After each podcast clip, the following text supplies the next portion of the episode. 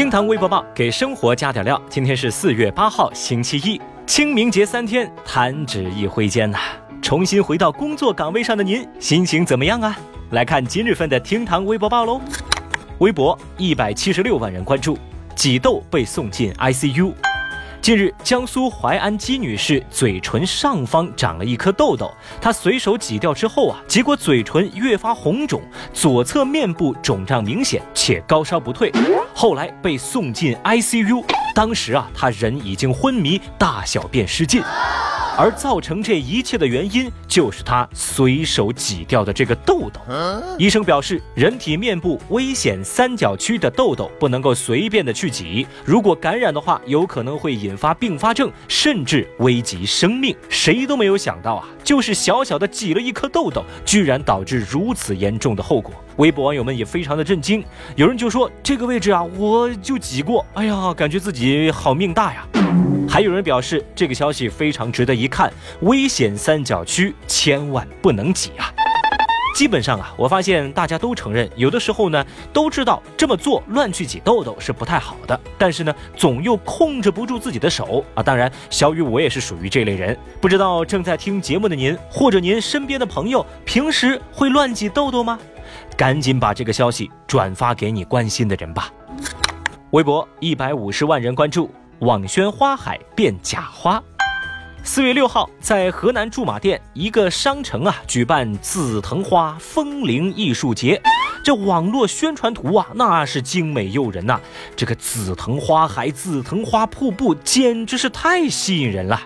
但是到了现场，市民却发现，这现场几乎和平时一样啊，不就是这些商家吗？最多在商城的内外只挂了一些零星的假花。What？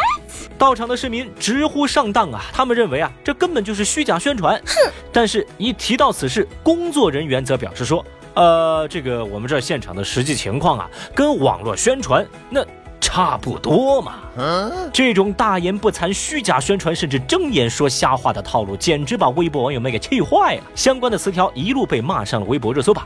而更神奇的是，当网友们在评论区纷纷吐槽的时候，竟然发现各个地方这种所谓的坑人花海啊，在宣传的时候使用的居然是同一套图片，他们用同一套图片、同一套文案。当然，现场也是同样的惨不忍睹，真是同一个世界，同一套宣传图啊！这也算是把微博网友们气的是哭笑不得。哎，你们连换个图、换几个字儿都舍不得吗？有人就调侃说：“花海变假花，这像极了网恋奔现呐！”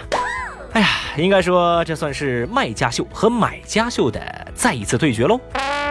而小雨觉得这完全就是主办方在给各位消费者送福利啊！按照这个商城的逻辑，您想想，今天在这个商城，您一块钱完全可以当做一百块来花呀，对不对？他们家的工作人员自己都说了嘛，啊，差不多嘛。微博一百二十二万人关注，中国日本蔓延无性症候群。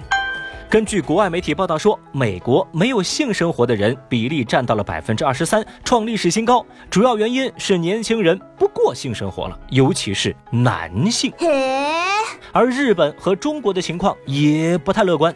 根据他们的观察和调查，二零一八年中国没有性生活且单身十年的人占到了百分之十二。对于这份报道，微博网友们的观点呢就不太一致了。有人认可这个结果，他们觉得自我满足、生活压力都是成因。但是啊，还有不少网友直接就反驳说：“我周围的人有没有性生活，我不知道吗？你这就是诓我嘛！” 其实小雨就蛮好奇的啊，就这部分网友，你们是怎么知道你周围的人他们有没有，是吧？啊，反正小雨倒是觉得这种事情啊，就是旱的旱死，涝的涝死喽。而且这种报道啊，我觉得不严谨。你说什么年轻人没有性生活？但那到底是他们不过呢，还是他们过不上呢？Oh no！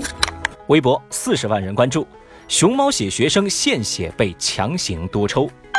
最近，网上一则熊猫血学生献血被强行多抽一百毫升的事件成为热门话题。那一篇网帖就爆料说，大学生小倩在献血的时候被查明自己有着一种非常罕见的血型——熊猫血，也就是 Rh 阴性血型的俗称。在抽血之后呢，小倩就发现啊，自己竟然被多抽了一百毫升。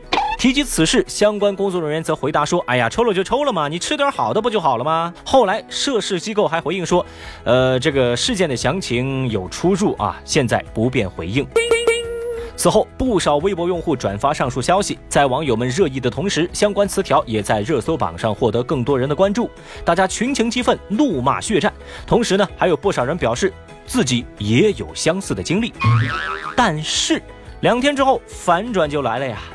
当地相关部门综合网帖曝光的信息，联系到了献血当事人，结果对方却说：“啊，你们在说什么呀？我没发过这种帖子呀。”经过全面详细的调查，相关网络文章根本就是谣言。这个就是典型的造谣一张嘴，辟谣跑断腿。这件事儿啊，也再度告诫我们所有人：当真相还在穿鞋的时候，咱也别急着跑那么快。好了，以上就是今日份的厅堂微播报了。明天咱再接着聊了，拜拜。本节目由喜马拉雅 FM 独家播出。